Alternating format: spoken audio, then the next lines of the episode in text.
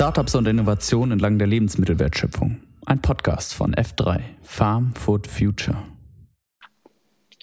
Herzlich willkommen zu einer neuen Folge des F3 Podcasts. Mein Name ist Caroline Schulze-Stumpenhorst und ich bin Redakteurin bei F3. Diese Woche möchte ich mit unserer Redaktionsleiterin Eva Piepenbrock über ihre Story zum Thema Biomethan sprechen. Eine ganz besondere Geschichte, denn es geht dabei um die Gründer von AgriPortens. Sie haben über unser F3-Netzwerk ähm, ihre Kontakte gefunden und mittlerweile kooperieren sie sogar mit einem Mineralölunternehmen. Eva, ähm, wenn ich den Text so lese, dann schlackern mir so ein bisschen die Ohren. ähm, die Begriffe und das ganze Thema, ja. Ähm, erzähl, äh, wie ging es dir? Dank Corona durftest du ja mit allen Beteiligten nur telefonieren. Wie hast du das Ganze sortiert und äh, mhm. ja, in so einen Text gebracht?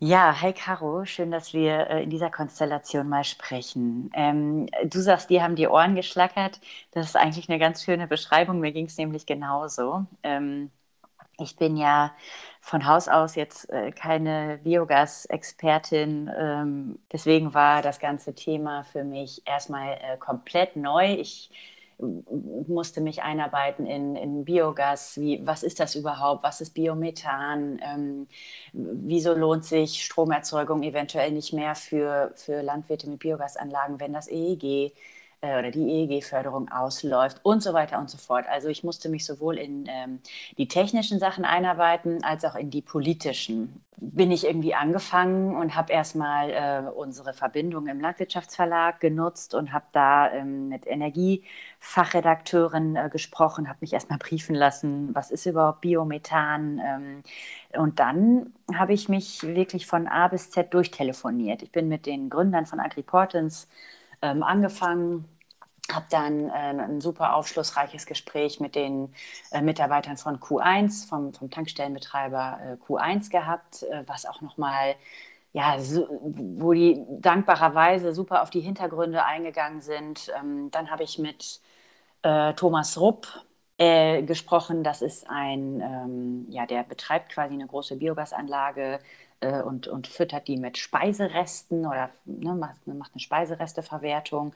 Ja, und so ja, fanden die, die verschiedenen Puzzleteile irgendwie zusammen. Und das Schwierige ist ja, wenn man selber jetzt nicht fachlich so weit drinsteckt, dass man den Leuten nicht alles glaubt, was sie erzählen, sondern dass man es dann auch noch irgendwie einordnet. Ne? Und ähm, ja, da bin ich aber der Meinung, ich weiß nicht, wie es dir geht, aber ich finde es eigentlich sogar ganz gut, wenn man fachlich nicht so hart tief drinsteckt, weil man dann den mit diesem Blick von außen irgendwie die Sache hoffentlich dann auch so erklärt, dass es andere noch nicht Fachleute verstehen. Und das ist ja bei, bei neuen Geschäftsfeldern, bei neuen Sachen, die einfach noch nicht so marktüblich sind, auch einfach der Fall. Ne? Wir fangen bei F3 ganz oft bei Null an und, und müssen irgendwie komplizierte Sachen erklären. Wobei, wenn dir die Ohren auch nach dem Lesen noch geschlackert haben, hast du ja vielleicht doch nicht alles verstanden.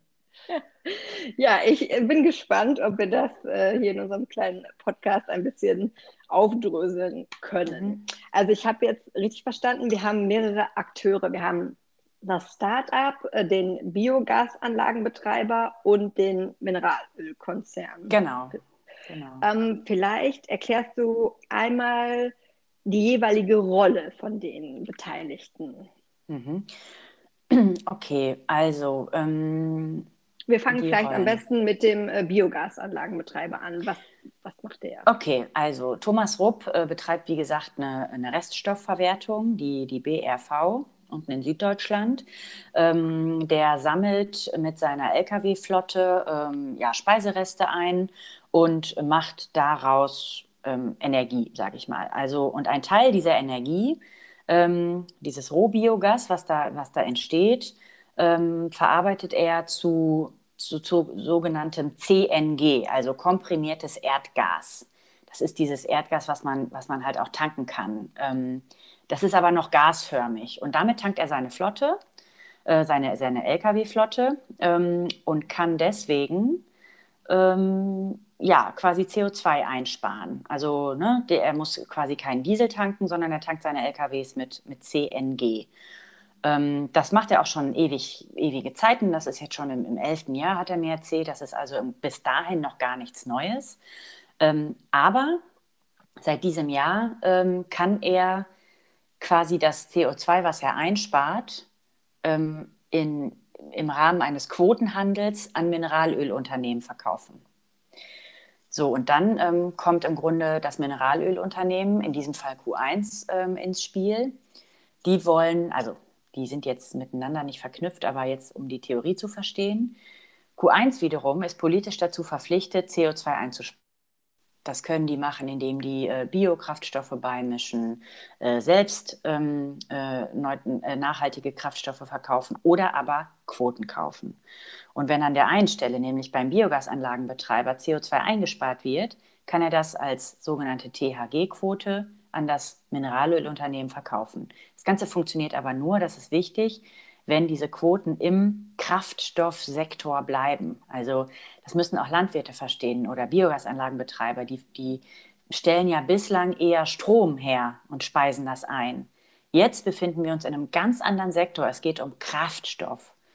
Ähm, und zwar soll dieser Kraftstoff äh, im Schwerlastverkehr, also für LKWs und so, zum Einsatz kommen weil hier quasi die Politik sagt, okay, ähm, es, kann, es kann hier ganz, ganz viel CO2 eingespart werden, ähm, deswegen fördern wir das. Und dann gibt es ja noch den Player ähm, Agriportens, also das Startup, ähm, hier aus, aus Münster sogar. Die verbinden den Biogasanlagenbetreiber, ne, ist ja im Grunde ein, ein kleiner Fisch, so eine einzelne dezentrale Biogasanlage, die verbinden die mit dem großen Mineralölunternehmen. Ähm, das sind so die Rollen. Okay, aber ist denn, ähm, ist das denn ein Modell, was ich jetzt auf, also ich denke so an diese klassische Biogasanlage, wie ich sie kenne, auf einem landwirtschaftlichen Betrieb. Mhm. Mit, mit Mais äh, betrieben. Ähm, ist das denn übertragbar? Also ist das ein Modell, was nutzen kann zukünftig oder was muss er machen, um da mitzuspielen? Ja, also das ist die, die große Frage und ähm, ich würde mir nie anmaßen, in so einem Artikel, und ich hoffe, das kommt auch rüber, ähm, jedem zu sagen, hey, EEG läuft aus, mach das. So einfach ist es nämlich wie so oft natürlich nicht.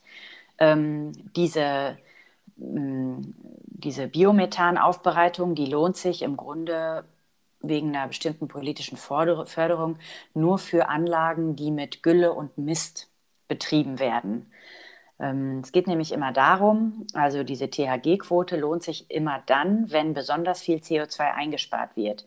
Wenn du deine Gülle, äh, deine Biogasanlage also mit Mais, also mit einem nachwachsenden Rohstoff ähm, fütterst, in Anführungsstrichen, dann fallen beim Anbau dieses Maises ja auch wieder, fällt ja auch wieder CO2 an. Deswegen rechnet sich das unterm Strich fast nicht.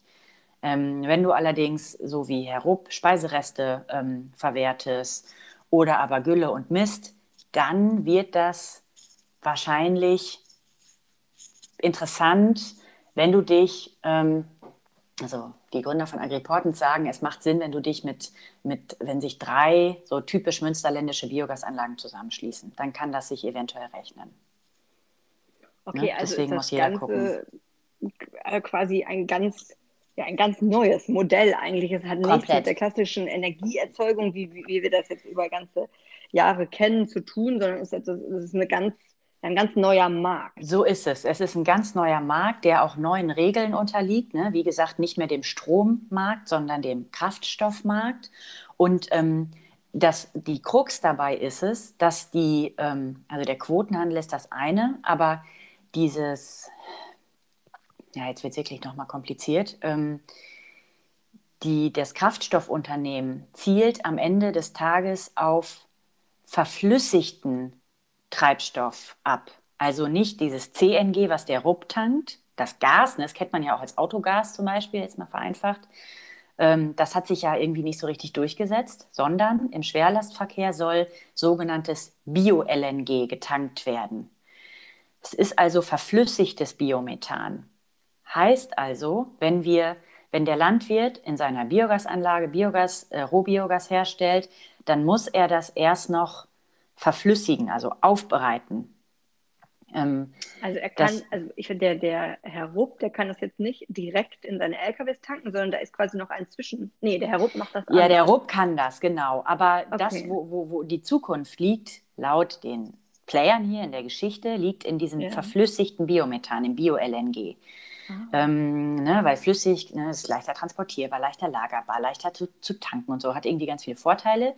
Ähm, und deswegen muss quasi dieses Biogas zu Biomethan aufbereitet werden und dann nochmal verflüssigt werden. So, und das ist halt, diese ganze Infrastruktur fehlt noch. Also, und das ist auch das, was ganz am, wer, wer die Geschichte zu Ende liest, die lange, der wird erfahren, dass, ähm, dass diese, das Q1 mit Hilfe von Agriportens und Landwirten vorhat, da wirklich einen ganz neuen Markt aufzubauen. Ähm, die wollen sich die Mühe machen und tatsächlich ein, ein, ein dezentrales Netz von Biogaslieferanten aufbauen. Also die, die sprechen tatsächlich einzelne Landwirte an. Ne?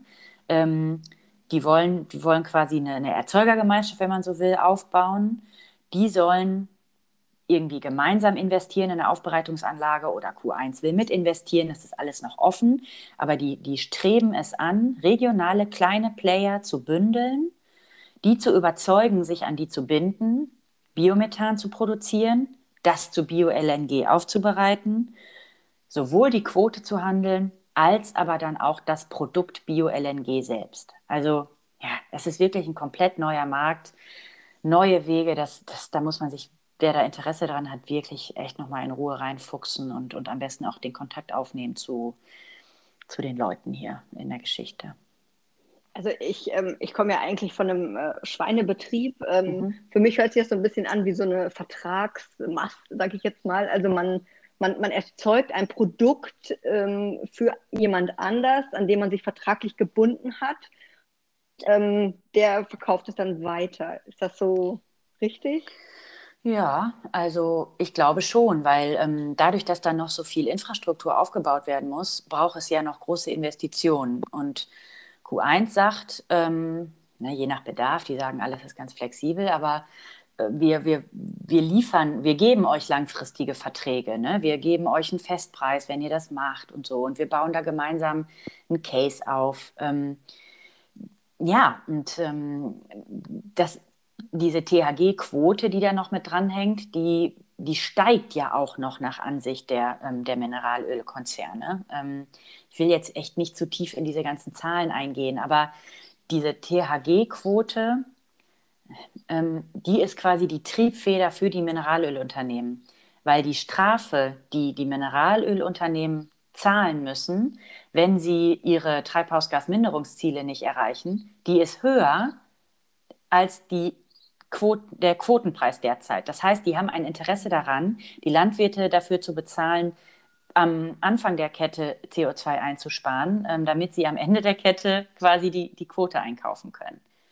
Und, und da ist finanziell so viel Spielraum im Moment noch, dass die, ja, dass die ein großes Interesse daran haben, diese, diese, dieses Bio-LNG entweder selbst zu erzeugen oder aber zumindest die Quote zu kaufen.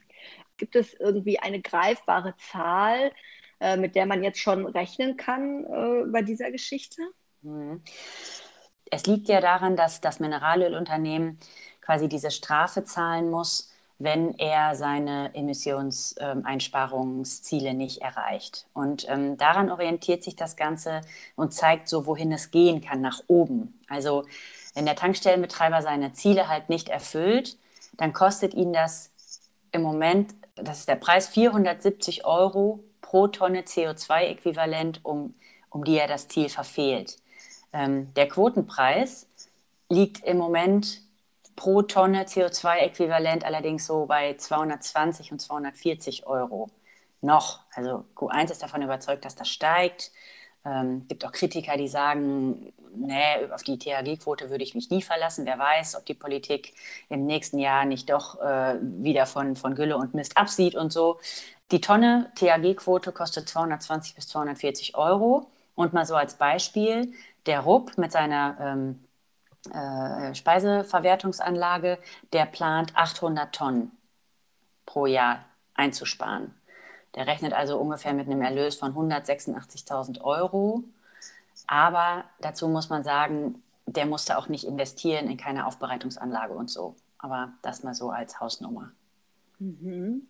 Und ähm, wenn man jetzt das Startup äh, Agriportent sieht, die sind quasi die Vermittler. Habe ich das richtig mhm. verstanden? Ja, genau. Die sind eine äh, klassische Vermittler und kassieren tatsächlich auch Provision. Also ja, zwischen 0,5 und 2 Prozent, je nach Anlagengröße. Jetzt äh, klar durch ähm, der Henning Dix, einer der Gründer, der ist ja äh, Agraringenieur. Mhm. Ähm, er hat natürlich die Verbindung in die Landwirtschaft, aber wie, ähm, also wie genau haben Sie, haben, finden Sie Ihre Kontakte? Ja, ja, ähm, das ist äh, ein bisschen witzig und ich glaube, ich ähm, ich gehe jetzt doch mal ein bisschen ins Detail. Also der Henning ist ein guter Bekannter äh, von uns, ja. Ähm, der hat das Volontariat bei F3 gemacht, ähm, hat anderthalb Jahre bei uns als äh, Redakteursvolontär gearbeitet ähm, und ist quasi weiß nicht, ob er jetzt äh, schmunzelt, wenn ich das sage, aber ich würde mal sagen, er ist auch durch F3 auf die, die Agrar-Startup-Szene aufmerksam geworden. Umso mehr freuen wir uns jetzt natürlich, dass er, ähm, dass er selbst gegründet hat. Ähm, und Henning hat erzählt, dass er, ähm, ja, dass er halt durch eigene Kontakte viel genetzwerkt hat. Aber, und das ist das Schöne, er ist auch super aktiv in, im F3-Netzwerk ähm, unterwegs, hat mehrere Gesuche geschaltet, ähm, ist im, über sein Profil erreichbar und so. Und er hat mir erzählt, das kommt in der Geschichte ein bisschen zu kurz, aber es, es war halt kompliziert genug, ähm, dass er wirklich über, ich glaube, 30 Kontakte zu, äh, zu landwirtschaftlichen Betrieben mit Biogasanlagen ähm, geknüpft hat, dass er Unternehmer aus der etablierten ähm, Industrie kennengelernt hat. Also ist, das hat mich richtig ermutigt zu sehen, wer sich in der F3-Community alles so, so tummelt und ähm, offen ist für so neue und ja, teilweise auch komplizierte neue Geschäftsmodelle von denen wir ja mittlerweile schon einige äh, auf unserer Seite ähm, beschrieben haben. Mhm. Ähm, ja, ich glaube, Eva, wir haben das Thema nochmal so ein bisschen äh, uns angeschaut. Sie sind nicht zu tief eingestiegen. Ähm, meine Ohren schlackern schon etwas weniger. Ähm, ich glaube, so langsam äh, versteht man das. Ja, vielleicht nochmal für unsere äh, Zuhörer, die ähm, äh, erzähl doch mal, äh, nächste Woche gibt es die Möglichkeit, äh, sich beim Mitgliedertreffen auszutauschen. Vielleicht gibt es ja noch Interessierte, die auch ähm, Teil unseres Netzwerks äh, ja. werden wollen. Ja, sehr gut. Ähm, also am Donnerstag, ich glaube, das ist der 24 äh, findet ein neues Format von F3 statt, weil wir uns vorgenommen haben, einfach noch mehr Kontaktmöglichkeiten und Austauschmöglichkeiten innerhalb der Community zu erschaffen. Und ähm, Donnerstagabend um 19 Uhr geht's los. Ähm, treffen wir uns äh, in einem Digitalformat äh, zu so einer Art Stammtisch. Also ihr müsst euch das nicht vorstellen wie unsere Scheunengespräche, wo wir ja richtig äh, akkurat so ein Programm mit Speakern und Moderation und so vorbereiten, sondern es ist wirklich so eine Stammtischatmosphäre. Ähm, äh, wir treffen uns, Netzwerken, der Austausch steht direkt im Fokus.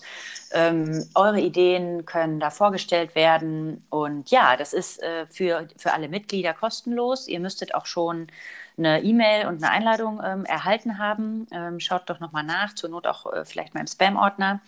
Ähm, und wer aber allerdings einfach mal reinschnuppern möchte, und mal gucken will, wer sich bei F3 so tummelt, äh, der kann auch äh, sich einmalig äh, kostenpflichtig registrieren. Ähm, wir freuen uns natürlich, wenn ihr, wenn ihr direkt Mitglied werdet, äh, dann verpasst ihr auch nichts mehr.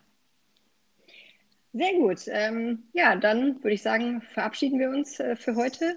Stark. Und äh, hoffen, und alle Mitglieder hatten Spaß beim Zuhören. So ist es. Und nächstes Mal nehme ich ein weniger kompliziertes Thema, dann ähm, haben wir es hier ein bisschen leichter. Alles klar. Super. Danke dir, Caro. Wir hören uns. Ja, ciao. Ciao.